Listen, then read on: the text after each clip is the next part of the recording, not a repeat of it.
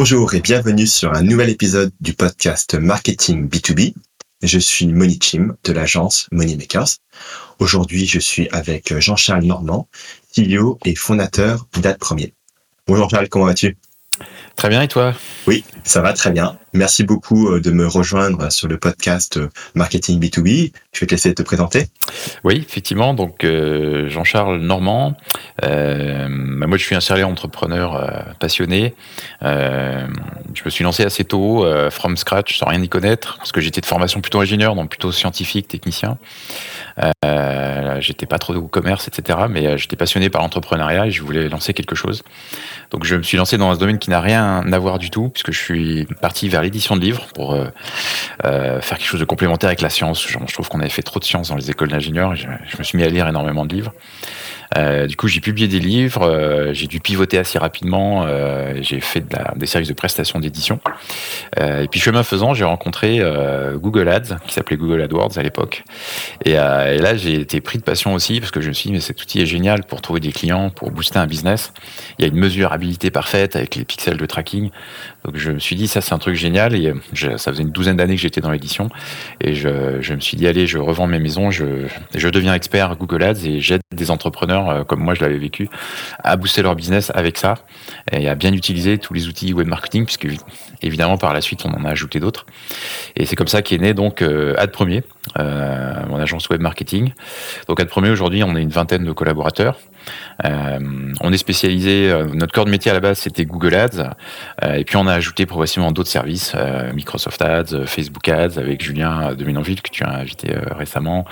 et puis on a pivoté il y a à peu près un an et demi, enfin pivoté, en tout cas on s'est repositionné pour répondre mieux aux besoins de nos clients.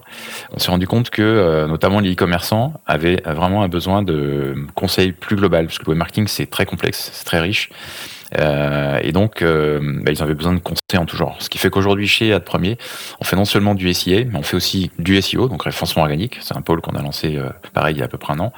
On fait aussi du conseil e-commerce. Donc là, on accompagne vraiment les e-commerçants sur toutes leurs problématiques. Parce que nous, on amène des clients sur leur site, mais après, tout ce qui se passe sur le site. Et après, là aussi, c'est important pour que tout performe. et on a aussi un pôle formation. On est certifié Calopi, donc on, on apporte des formations. Donc on, peut aider nos clients un petit peu de différentes manières, euh, formation, coaching, opérationnel. Et puis, euh, on a lancé il y a aussi à peu près un an et demi une filiale euh, qui s'appelle Linkforce. Qui, est, qui est spécialisée en social selling. Donc, qu'est-ce que c'est que le social selling? En fait, c'est de la prospection et de la communication principalement sur LinkedIn pour le B2B, puisque c'est le sujet qui nous intéresse le plus. et ça vient complémenter ce qu'on faisait chez Ad Premier, puisque là, c'est complètement organique. On n'est plus dans les ads, même si on peut aussi construire un système complet avec des ads. On en parlera tout à l'heure. Et puis un dernier petit nez dans la galaxie euh, premier, c'est AdWookie. Euh, ça, c'est mon côté ingénieur. Euh, j'ai développé un outil d'audit automatisé euh, de campagne Google Ads. et d'ailleurs, j'en profite pour envoyer un message si ça vous intéresse. On cherche des bêta-testeurs pour nous aider à bah, l'améliorer, bien le mettre en place, à rendre un maximum de services. C'est un outil qui est gratuit, avec un petit hommage à Star Wars, puisque notre mascotte, c'est un petit Wookie. Donc voilà. Les liens seront mis à la fin du podcast, donc euh, vous pourrez cliquer et essayer la solution. Voilà en quelques mots euh, qui nous sommes. Ok, waouh, super, euh, super parcours. Franchement, j'adore, j'adore le, le, pivot entre l'édition de bouquins, puis Google Ads, et puis après l'ajout de, de, plein d'offres en fonction de ce que vos clients avaient besoin. Je trouve ça vraiment brillant. Voilà, on essaie de s'amuser, de, et puis de rendre service, quoi, de, de donner de la performance. Ça, c'est notre notre ADN, c'est la performance carrément. Donc, euh, en parlant de, performance, alors mettons-nous dans la peau d'entreprise B2B euh, aujourd'hui en 2021 qui fait pas trop d'acquisitions, qui, à la base utilise un peu les, on va dire entre guillemets les vieilles méthodes et qui a un budget, euh, qui a un budget de moins de 1000 euros par mois. Est-ce que tu aurais des précaux à apporter à tel cas Ouais, tout à fait. Alors, effectivement, si vous avez moins de 1000 euros par mois, euh, ce qui reste un petit peu faible quand on parle web marketing, clairement, vous allez avoir des difficultés à aller sur tout ce qui va être ads, donc Google Ads, Facebook Ads. Là, il faut plutôt tabler sur 1500 euros, idéalement 2000 euros par mois. On en reparlera peut-être un petit peu après. Donc, pour ce qui est des budgets inférieurs à 1000 euros, bah, on va tomber un peu dans les techniques de, de, growth euh, utilisées notamment par les startups qui n'ont pas encore levé ou qui viennent de lever et qui vont garder de bonnes habitudes malgré tout. Euh, et euh, le gros hacking, donc ça va être justement la partie chez nous Linkforce, c'est-à-dire prospection et communication sur LinkedIn et emailing aussi. Ça, c'est des outils qui ne sont pas très chers à mettre en place. Et en B2B, ça marche vraiment très fort. L'emailing, pour moi, ça reste vraiment un levier indispensable en B2B. Ouais. Euh, et puis, si, selon vos besoins, selon votre cible, LinkedIn va être aussi très puissant. Notamment si vous cherchez à, plus vous cherchez à atteindre des, euh, des clients qui ont une certaine taille. Donc, on va aller vers des grandes PME, des ETI, voire des groupes. LinkedIn est vraiment top parce que là, vous avez un taux de pénétration euh, assez fort. Vous Mm. et vous pouvez faire un ciblage vraiment chirurgical. Trouver le bon secteur, la bonne personne, etc. Et puis euh, LinkedIn, même si c'est en train d'évoluer, ça reste quand même pour moi encore assez vierge. Beaucoup d'entreprises n'ont pas encore pris la parole, parce que la communication c'est important aussi sur LinkedIn. Euh, et euh, même si on commence à recevoir de plus en plus de messages dans nos boîtes, il y a encore des choses à faire. Euh, bah, on le voit bien avec nos clients d'ailleurs. voilà, on a des clients qui entrent en contact avec des grandes marques, la Mm. Fnac, la Redoute, etc. Donc Wow. c'est- c'est vraiment quelque chose qui est faisable avec des petits budgets sur LinkedIn. Euh, et, et vous, vous avez en plus un contact beaucoup plus personnel, c'est ça qui est intéressant. C'est-à-dire que euh, le commercial est aussi euh, quelqu'un qui va prendre la parole au nom de l'entreprise, il est visible, il est humain. Et dans notre communication, c'est ça le point important, on va le rendre sympathique, le rendre humain, on va, on va, pour qu'on ait envie de communiquer avec lui finalement. Parce qu'en France, on n'a pas forcément envie de parler à un commercial, Euh, on préfère ouais, parler d'accord. à, voilà. Donc il faut arriver à le rendre sympathique et, euh, et faire en sorte qu'il ne soit pas uniquement dans la vente, mais aussi dans, la, dans le don, donner des informations, donner des conseils. euh, et puis parler de l'entreprise, pas seulement de l'expertise, mais aussi de, de ses valeurs. Quelles sont les valeurs d'entreprise, sa mission, euh, des success stories, donc est un peu plus aussi dans l'humain et dans le storytelling. Donc euh, ça, c'est des choses qu'on peut faire avec moins de 1000 euros et avoir des résultats euh, assez spectaculaires. Voilà, on a des success stories de clients qui, qui vraiment ont beaucoup de rendez-vous, qui, qui embauchent du coup, etc. Donc essentiellement de l'ajout de personnes qui sont extrêmement ciblées, et puis après, j'imagine des séquences hyper personnalisées, hyper pertinentes, euh, qui ne ressemblent pas euh, aux autres messages. Parce que c'est vrai que on, re- on reçoit de plus en plus de messages. Ouais, complètement. Euh, bah, la tendance, c'est aussi l'omnicanalité, c'est-à-dire par exemple faire un premier contact, une première touche via email, puis une retouche sur LinkedIn.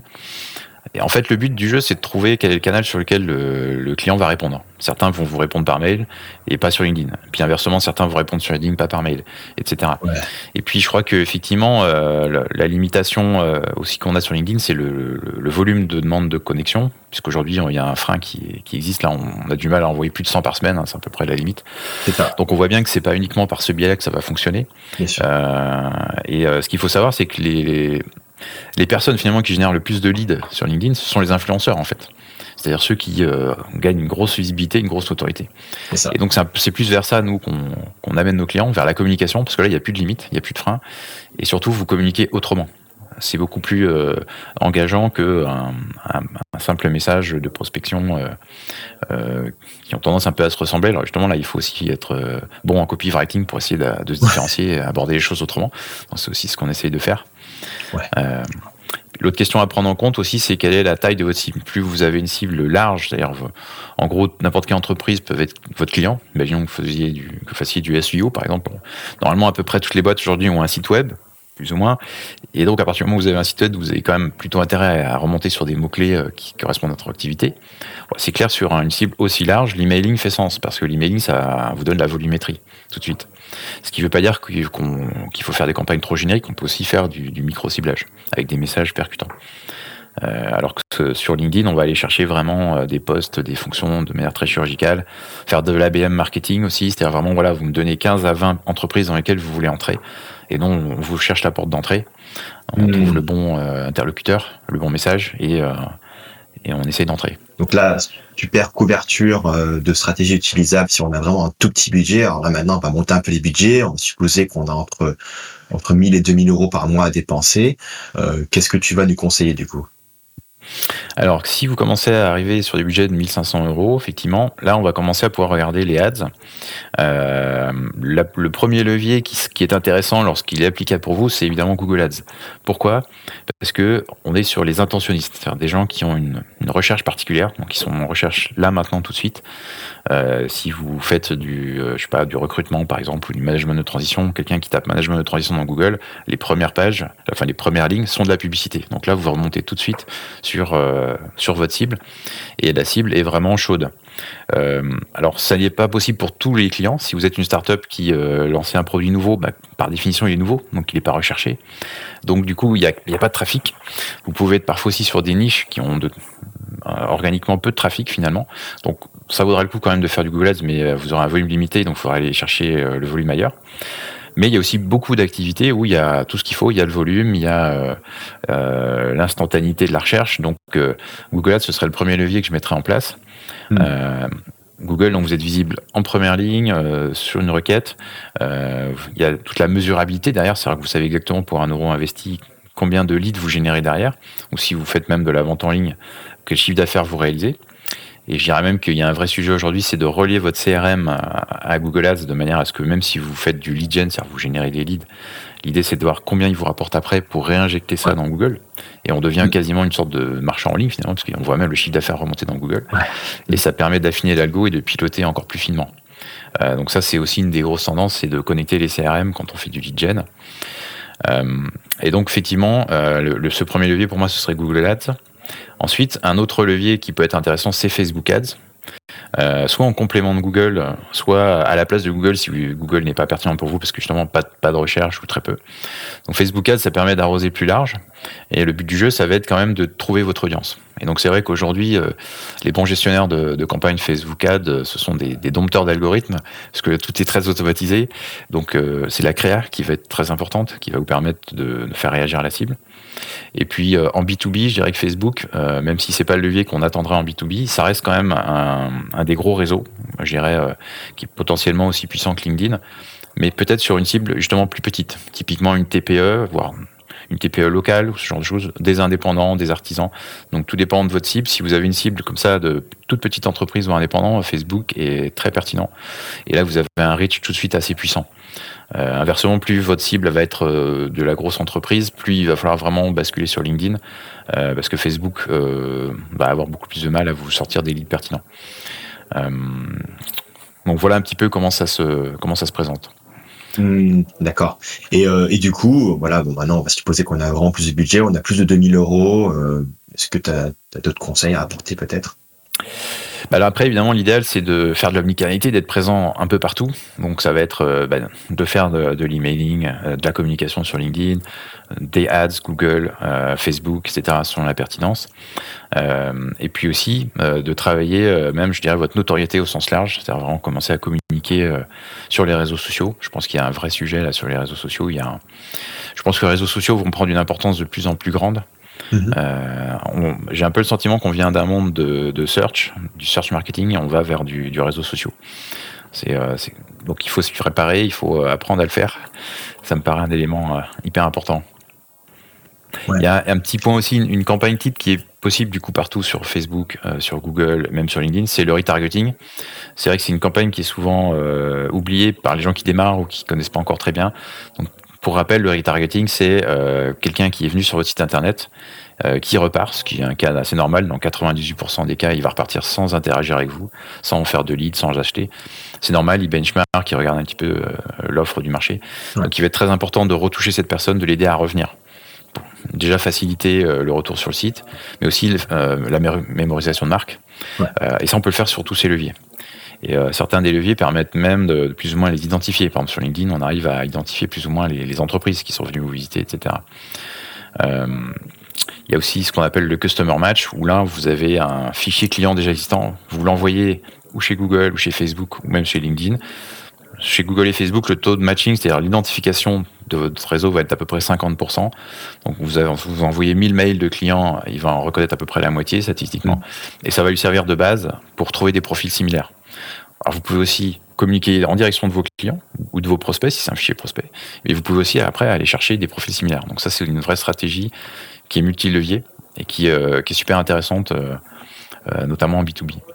par rapport à, l'aspect créatif, moi, j'ai tendance à mesurer la performance d'une créa d'abord au, au, taux par clic et après derrière à, comment ça va, taux de conversion. Je sais pas si toi tu mesures un peu de la même façon ou tu as d'autres façons de, de, mesurer. Alors ça dépend évidemment de quel levier on parle. Euh, les choses vont être très différentes sur YouTube par exemple que sur euh, Google Ads. Nous on a toujours été très performance euh, oriented, donc c'est très coût par conversion. Et nos clients nous demandent de la perf, faut qu'ils nous demandent plutôt du coût par conversion. Alors souvent c'est une data qu'on peut aller chercher assez rapidement. Enfin sur Google Ads c'est une data qui est tout de suite visible. Sur, plus on va vers des, des, leviers de type notoriété, si on va vers YouTube, historiquement YouTube c'était plus de la notoriété, donc du coup par vue. Mais maintenant, avec justement les évolutions de, YouTube Ads, euh, avec des call to action, etc., on arrive progressivement à faire de la vraie conversion sur YouTube. Ça, je pense aussi que c'est un sujet d'avenir. Euh, c'est-à-dire, euh, à mon sens, tout ce qui marche aujourd'hui sur Facebook doit finir par marcher sur YouTube, alors que c'est pas si évident que ça jusque-là. La vidéo maintenant arrive à convertir. Alors là aussi, il y a un gros travail à faire sur les créas vidéo. Euh, des questions de longueur, des questions de, scénario. Il faut faire de la testing de scénario. Et quand on arrive à trouver la version gagnante, on arrive aujourd'hui avec les, euh, algorithmes de, YouTube, qui sont ceux de Google en fait, euh, orientés conversion, on arrive maintenant à faire vraiment de la conversion. Donc pour moi, je, vois venir des grosses campagnes vidéo qui vont convertir avec. Alors là, on parle un peu plus B2C, hein, bien sûr, mais ça, ça, marche aussi en B2B sur des, des niches. Mhm. Euh, à mon sens, on va voir des grosses campagnes YouTube arriver qui vont euh, concurrencer des, des, grosses campagnes Facebook Ads. Il y a, dans le lead gen, notamment, plus B2C, euh, on a vu une évolution. Avant, tout le monde était sur Google Ads, il y avait des grosses campagnes Google Ads. puis d'un seul coup, ça a évolué vers du Facebook Ads parce que c'était moins cher et puis c'était différent et moins de concurrence. Et à mon avis, bientôt, ce sera des, YouTube Ads qui va arriver, où on arrivera à faire quelque chose de, tout aussi concurrentiel et pareil, mais différent. Quoi. Ouais. Ouais, c'est vrai que YouTube ici, ils ont euh, maintenant ils, font des, formulaires euh, natifs de génération de leads. Bon, ils ont, je pense qu'ils sont un peu pomplés sur Facebook, euh, ce qui voilà, ce qui permet de récupérer des, euh, des leads directement sur la plateforme. Après, c'est, bah après finalement cette compétition entre ces plateformes est bien parce que ça permet de diversifier son trafic et d'éviter d'être dépendant d'un seul canal. Où là, si le canal se tarit du jour au lendemain, on se retrouve. oui, complètement. Puis là, on voit que maintenant, euh, les réseaux sociaux dont on parlait tout à l'heure, euh, là aussi, euh, changent la donne. Par exemple, TikTok, quand TikTok est arrivé, bon, on s'est dit, ouais, bon, TikTok en B2B, bon, pas trop le sujet. Puis en fait, pas du tout. TikTok, tu peux en faire aussi en B2B. Et en fait, tu peux faire plein de trucs. Là, j'ai vu récemment des, des, boîtes qui recrutent sur TikTok. Je crois que c'est Super U ou quoi, qui, qui, a recruté 50 bouchers sur TikTok ou, ou sur Tinder, je crois, pardon. Donc même sur Tinder, on fait du recrutement. Tinder pourtant rien à voir avec euh, avec la choucroute, j'ai envie de dire, mais, mais en fait, ben voilà, les gens sont là, donc il faut aller les chercher là où ils sont. Et, euh, si on parle recrutement, par exemple, les les, les plateformes de, de, recrutement, etc., sont tendance à être, à mon sens, trop euh, trop chargées, trop concurrentielles. On voit un peu toujours les mêmes têtes au même endroit. Donc, si on veut aller chercher des profils un peu ailleurs, ben, il faut là aussi faire preuve d'imagination. Et, euh, et, pourquoi pas euh, ne pas avoir peur d'aller sur des réseaux inattendus comme TikTok, voire Tinder, pour recruter, pour trouver des talents ou des métiers plus compliqués à trouver. Euh, je crois que j'ai vu des recrutements aussi de plombiers sur ce type de réseau. Donc, tout, est possible. Et je pense que, euh, clairement, euh, il ne faut pas se fermer d'horizon et il faut être, comme tu disais, présent sur tous ces canaux. Plus on sera visible, et mieux ça marchera. Carrément, carrément. Est-ce que voilà, on parle beaucoup de trafic et d'acquisition sur toutes les plateformes. Est-ce que tu aurais peut-être une, une case study euh, à nous à nous présenter histoire de mieux de mieux matérialiser euh. bah écoute, euh, là comme ça, je pense pour la partie LinkedIn, je pense à, nos clients Talents et Projets, qui est dans le conseil en management, mhm. qui en cinq mois a eu plus de 250 rendez-vous sur LinkedIn. donc gros succès. Du coup, ils ont recruté un community manager en renfort. Et au départ, on travaillait sur un seul profil. Maintenant, ils nous demandent de travailler sur cinq profils. Euh, donc on voit l'élan qu'on peut avoir sur que sur LinkedIn. Euh, sinon, sur Google Ads, je pense par exemple à nos clients Racing Lube, euh, qui est devenu leader sur son marché. Euh, pas grâce à nous uniquement, bien sûr, hein, il, y a, tout un tas de, de, conditions pour y arriver, mais on l'a vraiment aidé à, booster sa croissance avec notamment les campagnes shopping sur Google. Il a même racheté son principal concurrent, dont, dont on gère aussi les campagnes maintenant. et donc voilà, on, a comme ça quelques clients qui ont fait x2, x3, x5 en volume jusqu'à devenir leader sur leur marché. Hmm. Ok, est-ce que tu peux partager peut-être deux ou trois choses, si c'est pas confidentiel, bah, qui, ont, qui vous ont aidé en fait à leur apporter de la performance? Euh, oui, bah, par exemple, euh, si je prends l'exemple de Racing Lube, euh, le shopping, c'est un type de campagne assez intéressant qui a tendance à tourner un peu tout seul maintenant avec les automatisations. Et pourtant, il y a encore des choses à faire et ça peut faire la différence. Notamment, pour moi, le, taux d'affichage des produits est souvent mal lisible dans la plateforme. C'est d'ailleurs une des choses qu'on va mettre en avant dans Adwookie, notre outil d'audit, parce que souvent, on se rend compte que finalement, parfois 30 à 40% d'un catalogue n'est pas du tout cliqué. Donc pour moi, il prend la poussière. Or, c'est des produits qui devraient avoir leur chance.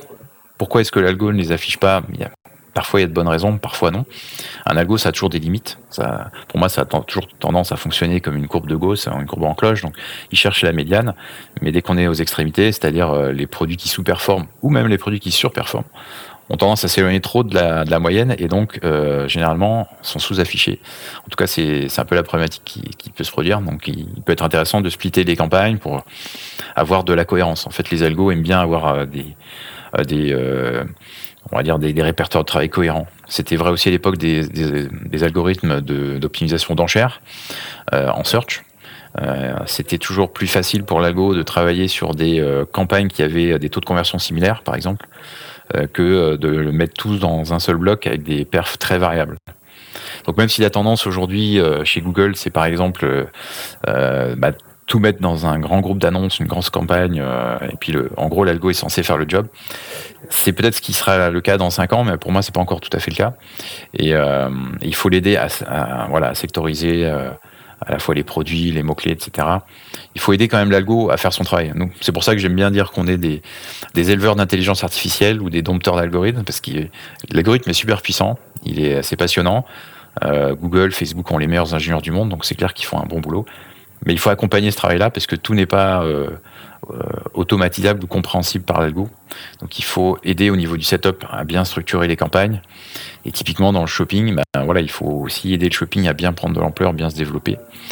Et puis euh, au-delà de ça, il y a aussi cet accompagnement qu'on a avec nos clients, c'est-à-dire, euh, ben, je dirais pas qu'on va jusqu'à faire du conseil en, business, mais euh, parfois on leur donne vraiment des conseils qui les aident à se développer, même en dehors de notre spectre SEA, SEO presque du coaching. On aime bien parler de coaching digital d'ailleurs finalement. Euh. Donc on a embauché une, euh, une ancienne directrice e-commerce d'un gros site de, vente qui, euh, est là pour aider nos clients justement à, améliorer tout ce qui peut être amélioré sur leur site. Ça va de l'UX, l'UI, le service après-vente, mais aussi est-ce que vous exploitez bien votre base de données clients? Est-ce que vous relancez bien vos prospects? Où est-ce que vous en êtes de votre e-réputation? Etc., etc. Et donc, c'est en travaillant sur toute la chaîne de valeur qu'on va amener un client à, à pouvoir prendre le lead sur son marché. Super, euh, super intéressant. Est-ce que tu pourrais euh, partager avec nous une, une grosse tendance que tu, que tu vois aujourd'hui dans le domaine du B2B euh, Ouais, pour moi, pour moi j'ai été frappé par les succès assez fulgurants de certaines startups en termes justement de communication. C'est nous notre notre ADN qui était très orienté ROI, voilà, avec des clients qui veulent un ROI très rapide, très mesurable. Et ben finalement, ça se fait souvent au détriment de la notoriété, de la communication.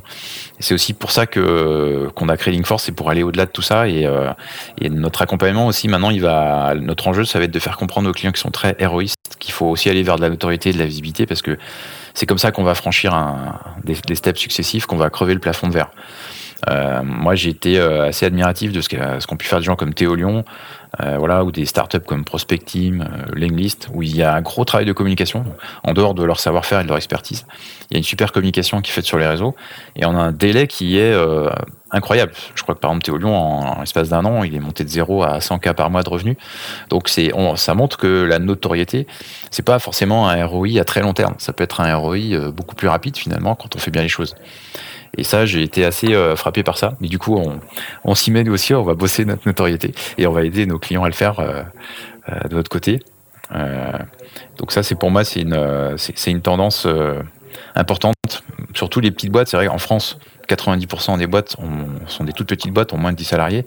Et c'est typiquement le genre de boîtes qui vont pas travailler leur notoriété parce qu'ils vont considérer que le, retour sur investissement va être trop long derrière. Donc ils vont vouloir investir des petites sommes et avoir un retour très rapide.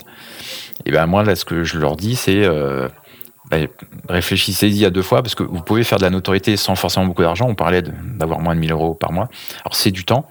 C'est vrai que si vous avez déjà un job à côté, c'est pas simple de dégager le temps pour faire ça. Mais si vous arrivez à le faire, si vous savez le faire, euh, on peut vous aider à le faire. Eh bien, euh, ça peut vraiment faire, ça peut faire la différence, quoi. Et, faire la différence, c'est clé. Quel que soit votre marché, il faut se différencier, quoi. Ouais, carrément. Bah, c'est marrant, moi, quand, quand, quand j'ai commencé dans le web marketing, pour moi, la notoriété, c'était un peu le matraquage publicitaire, c'était mon tour des bannières et tout ça.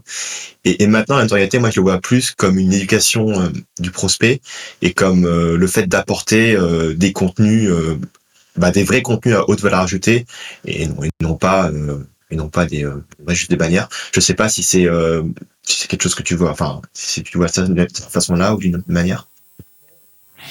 alors moi je pensais plus à de la com justement organique, pas forcément des, des ads. Je sais pas si c'est à ça que tu pensais. les ads, alors justement, tiens, l'anecdote est intéressante parce que pour, après tout, nous on vient du monde des ads, donc on a travaillé sur tous les réseaux, y compris LinkedIn Ads. Et puis on se disait, mais c'est curieux, LinkedIn Ads, ça marche pas très bien, c'est cher. Euh, d'ailleurs, les coûts par clic sont super élevés sur LinkedIn. On voit bien que c'est une, cible un peu top of funnel, donc pas très, euh, pas très euh, tiède en, tant que lead. Et donc aussi, c'est quand même bizarre parce que LinkedIn, c'est le réseau B2B le plus performant au monde, enfin le, plus riche, entretenu en permanence par ses propres utilisateurs. C'est comme un, un, business club géant ouvert 24 heures sur 24, un salon professionnel permanent. Donc pourquoi est-ce que les ads marchent si mal, entre guillemets, même si on a, on a toujours des cas de, de succès, hein, bien sûr, mais euh, rien à voir avec du Google Ads, par exemple. Euh, et c'est là qu'en creusant tout ça, on s'est dit, en fait, la bonne approche, c'est pas celle de, du ads, parce que la, la pub, déjà, on page une pub entreprise. Une page entreprise, pardon. Donc, euh, c'est impersonnel. C'est pas euh, Monichim qui parle à Jean-Charles, c'est voilà, une boîte avec un logo. C'est un logo qui parle à des personnes. Et les gens n'ont pas envie de parler à des logos. Ils préfèrent parler à des personnes. Euh, LinkedIn, c'est un réseau de personnes, de B2B. Voilà, si je suis dans un petit business club, je vais euh, échanger avec des gens que je vais voir. D'ailleurs, je vais pas forcément leur parler business tout de suite. Il faut aussi installer la relation. Donc ça aussi, c'est quelque chose qu'il faut savoir faire euh, virtuellement dans le réseau. Pas parler tout de suite de son business, de son expertise, mais nouer la relation. Nouer une, vraie relation sur, sur de l'humain, sur autre chose. Peut-être sur des valeurs, sur, voilà. Et donc, en voyant ce que faisaient les influenceurs, ce que, les bonnes pratiques sur le réseau, on s'est dit, bah oui, voilà, l'approche ads, on peut la, garder en complément d'autres choses, mais la vraie approche sur ce réseau, ça va être l'organique. Donc, c'est faire parler un profil. Et c'est pour ça que d'ailleurs, on fait parler des profils. On ne fait pas parler des pages d'entreprise pour la même raison. En plus, l'algorithme de LinkedIn euh, favorise, euh, permet de faire buzzer un profil, mais pas une page entreprise. Page entreprise, il faut payer justement pour, euh, pour diffuser. C'est un peu le tiroir caisse, enfin un des tiroirs caisse de LinkedIn. Donc, on voit bien que c'est pas de cette manière qu'on va avoir un, un gros buzz. Donc, euh, euh, donc c'est ce qui nous a amené euh, vers l'organique. C'est pour ça que pour moi, en termes de, de, notoriété de communication, je pense que l'organique a plus d'impact que la pub, parce que la pub, on, voit quand même malgré tout que c'est une pub. Et donc, en termes d'authenticité, de sincérité aussi, ça pose c'est peut-être moins moins incitatif. Et puis c'est pas une personne qui parle. Si on arrive à faire parler une personne, c'est là que je trouve qu'il se passe quelque chose. Tu, tu vois des, des erreurs commises fréquemment dans le domaine du marketing B2B Absolument. On a des erreurs commises tous les jours. Euh, euh, on voit assez bien les erreurs euh, commises par beaucoup de gens. Bah, si on parle de SIA, justement, prenons l'exemple Google Ads ou Facebook Ads d'ailleurs. Euh, L'erreur typique, surtout encore une fois pour les petites entreprises qui sont quand même les très très dominantes en France, c'est de devoir partir avec des budgets trop faibles et d'attendre des résultats trop rapides. Mm. Voilà, on disait quelqu'un qui veut faire du Google Ads qui a moins de 1000 euros par mois, on a tendance à lui dire c'est peut-être pas la bonne approche. Si vous êtes en B2B, franchement, faites plutôt autre chose. Euh, donc, à, vouloir attendre des résultats trop rapides et des budgets trop petits, c'est comme euh, si tu fais les 24 heures du Mans, euh, tu peux essayer de le, tu peux essayer de les faire avec une deux chevaux, mais je pense pas que tu vas gagner. Vaut mieux. Alors certes, la Ferrari est plus euh, plus chère, par exemple, ou une autre marque, mais elle a plus de chances de réussir. ou en tout cas, si tu fais une course à long cours, faut pas mettre un petit verre d'eau d'essence dans ton carburant, dans ton réservoir, sinon tu vas pas aller très loin. Donc c'est un peu cette, image-là que je donnerais. Donc nous, on les essaie de les éduquer. Il faut partir sur au moins trois mois, voilà, minimum, et avoir un budget minimum euh, suffisamment euh, important pour qu'on ait capturé suffisamment de data pour que ce soit significatif. Qu'on puisse prendre une décision éclairée. Parce que sinon, on va prendre une décision qui n'a pas de sens. C'est comme si tu jettes un dé euh, euh, cinq fois, que tu as euh, quatre fois pile et une fois face, tu vas dire oh bah le dé est pipé, il fait que des piles. Non, c'est juste que tu as fait une as fait une trop courte série. Ouais, ça veut rien dire quoi. Mmh. Donc euh, Donc il faut, il faut, voilà, il faut comprendre que c'est de la statistique, que c'est de l'apprentissage, du machine learning derrière, donc il faut du temps, etc. Donc ça, c'est la première erreur. La deuxième erreur que je constate, qui est un peu plus, euh, euh, de high level, on va dire, enfin un peu, plus de maturité, c'est le stade suivant, c'est de ne pas prendre en compte la lifetime value, c'est-à-dire la valeur à vie d'un client. C'est-à-dire un client, si tu es e-commerçant, ne se résume pas à la valeur de son premier panier.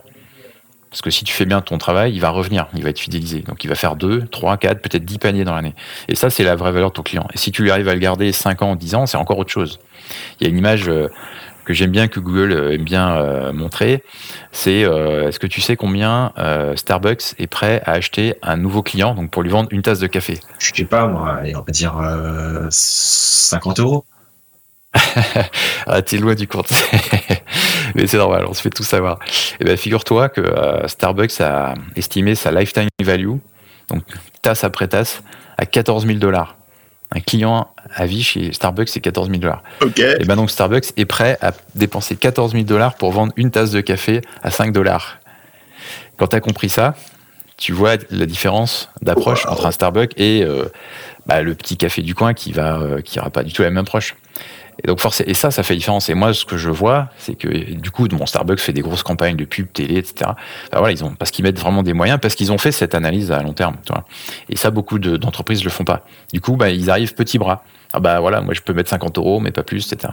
Alors qu'en fait, leurs clients, une fois qu'ils l'ont conquis, il vaut bien plus que ça. Donc l'erreur, c'est de c'est de pas avoir cette vision à long terme. Et moi, je vois que les clients qui réussissent chez nous, bah, c'est aussi ceux qui mettent les moyens et qui ont cette vision long terme. Ils savent qu'un client, ça a plus de valeur qu'un premier panier, euh, etc. Donc euh, ça, c'est la deuxième grosse erreur qu'on voit. et, on essaie d'éduquer nos clients là-dessus, analyser en profondeur votre CRM, la valeur d'un client à vie, etc. Et, ça aussi, ça contribue à ouvrir les budgets et à être plus successful, finalement. Waouh. Euh, et, une troisième erreur, euh, enfin c'est pas une erreur, mais c'est plus une tendance. J'en ai parlé tout à l'heure, je crois.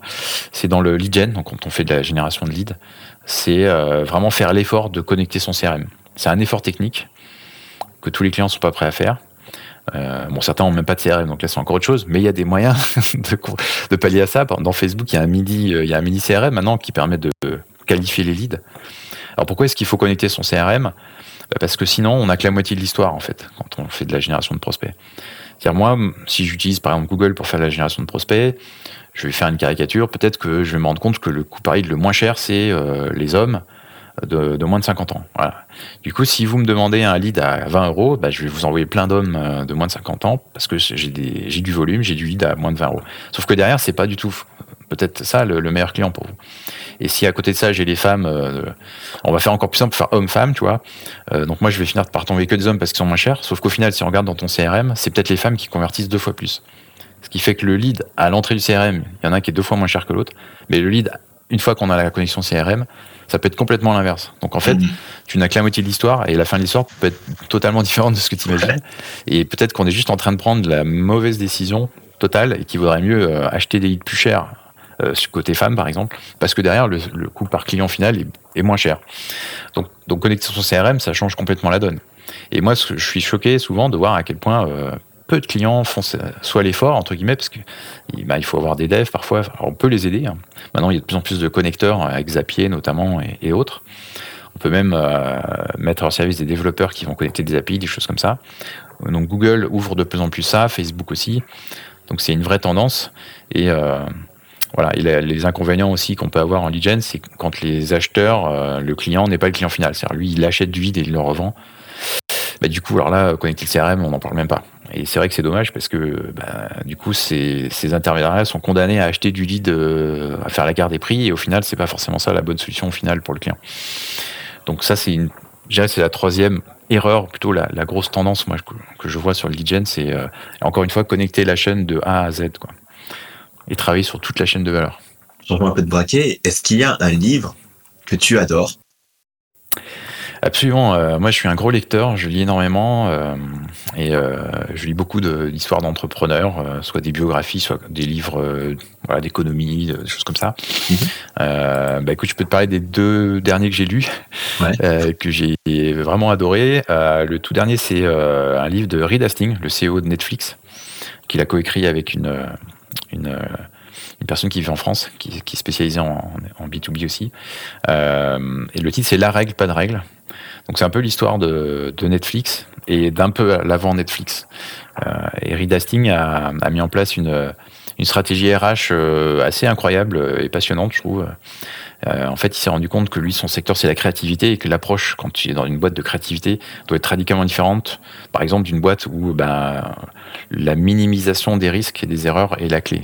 Euh, si, je prends, si je suis euh, SpaceX, par exemple, que j'envoie des astronautes dans l'espace, la sécurité, c'est ma priorité absolue. C'est-à-dire que donc, dans ce type de boîte, on imagine bien que tout doit être verrouillé avec des tas de procédures les unes sur les autres pour sécuriser au maximum. Donc beaucoup de règles et, quelque chose d'assez serré. Alors que euh, chez Netflix, ça doit être tout le contraire, parce que c'est des créatifs. Et donc dans les créatifs, il faut enlever toutes les règles. Et donc c'est une entreprise incroyable où euh, tu, te fais embaucher, euh, tu peux avoir tout de suite, euh, t'as pas de limitation dans ton budget, tu peux dépenser 10 millions de dollars si tu veux, personne te contrôle en fait quasiment. Par contre, ils n'embauchent que des stars. Eux, eux, ils se disent, on n'est pas une famille, on est une équipe, mais plutôt une équipe olympique, c'est-à-dire qu'on va embaucher des stars. On leur donnera tous les droits, en gros, ils font ce qu'ils veulent. On exige d'eux un certain nombre de choses, donc ils parlent beaucoup de la franchise, une grande franchise, parce que la franchise permet de, corriger les erreurs rapidement. Alors ils apprennent à communiquer, comment être franc sans blesser les autres, etc. Euh, comment appliquer la franchise dans le monde, puisqu'ils sont internationalisés, parce que la, franchise euh, au Japon est pas du tout la même qu'au Brésil, ce genre de choses. Donc c'est vraiment passionnant. Ils ont un test qu'ils appellent le Keeper Test, ça fait réfléchir. la question qui se pose, c'est euh, prends un de tes collaborateurs. Si demain il t'annonce que euh, il a reçu une embauche, euh, une, proposition d'embauche chez un concurrent, est-ce que tu vas te battre pour le garder? Ouais, d'accord. Et, si tu réponds non à la question, bah en fait, malheureusement, ce que tu devrais faire, c'est le remercier avec un généreux chèque et, aller chercher la vraie star, celui pour qui tu veux te battre pour le garder. Donc c'est c'est euh, ça peut faire peur. C'est vraiment un nouveau, une approche différente, mais c'est ce qui a fait le succès incroyable de Netflix. Euh, il y a une anecdote qui m'a frappé, c'est que dans son ancienne boîte, euh, c'était une start-up qui était dans le développement informatique, je crois. Ils étaient arrivés une centaine de collaborateurs, et puis bah, la bulle Internet explose en 2000-2001. Euh, il n'y a plus de fonds, et là, comme ils n'étaient pas encore rentables, ils ont dû se séparer de 30% de leur équipe. Et pour lui, c'était un drame, parce qu'il avait que des personnes qu'il estimait, etc. Et il appréhendait énormément bah, le licenciement des 30%, et puis il appréhendait aussi l'après-licenciement, c'est-à-dire des gens qui euh, vont se plaindre qu'ils ont trop de boulot, etc. Et donc, il, euh, la mort dans l'âme, il, le fait, il remercie des gens qui pourtant étaient bons, euh, il se fait insulter comme il le pensait, va traiter tous les noms. Et puis il se dit, bon voilà, ça c'est la première étape, maintenant je vais avoir la deuxième étape où tout le monde va, me dire, mais j'ai trop de boulot, je vais pas y arriver, etc. Avec une ambiance peut-être qui va se dégrader. Et puis là, il s'est passé un truc étrange, enfin inattendu en tout cas. Donc il s'était séparé des 30% entre guillemets les moins performants, hein, forcément. Il, avait, euh, il avait fait ce tri-là. Et puis euh, la deuxième phase n'est jamais arrivée. Et au contraire, euh, la deuxième phase, l'ambiance était géniale en fait. L'ambiance était ouais, avec beaucoup d'énergie et tout. Les choses allaient beaucoup plus vite. La productivité a hyper augmenté. Il dit mais qu'est-ce qui se passe? Donc il en parlait avec ses, ses collaborateurs, ses associés. Et en fait, ils se sont rendus compte qu'en enlevant les moins bons éléments, et en gardant que les top éléments, bah, les top éléments entre eux vont, sont beaucoup plus rapides. Déjà, ils échangent beaucoup plus vite. Ils sont à fond, ils ont le smile et tout. Et donc, et c'est là qu'il a compris, il s'est dit en fait, je dois dans mon recrutement chercher vraiment le, top niveau, quitte à les payer très cher, les payer au-dessus du marché, leur donner euh, une grande liberté, mais former une équipe olympique. Quoi. Donc euh, voilà, ça c'est, le premier bouquin que je recommanderais.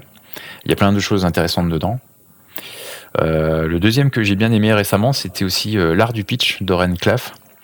Euh, avec plein d'anecdotes, franchement, euh, à mourir de rire par moment. Euh, c'est un vrai sketch par moment et ça fait vraiment percuter sur comment faire un bon pitch finalement, comment présenter un pitch, comment pitcher un projet. donc ça, j'ai adoré ce livre aussi et je m'en sers comme livre de travail régulièrement, surtout côté Linkforce quand on doit pitcher un client justement. Et puis, si je devais te donner quelques titres plus anciens que j'ai lus, j'avais été assez marqué par euh, Les sept habitudes de ceux qui réalisent tout ce qu'ils entreprennent, de Stephen Covey. Ça, c'est vraiment un livre de référence. Euh, dans un genre un peu différent aussi, de Influence et manipulation de Robert Cialdini. Bon, la Bible de tous les marketeurs. Euh, la Bible, voilà, c'est génial. Et puis j'aime bien l'esprit dans lequel il le fait, surtout.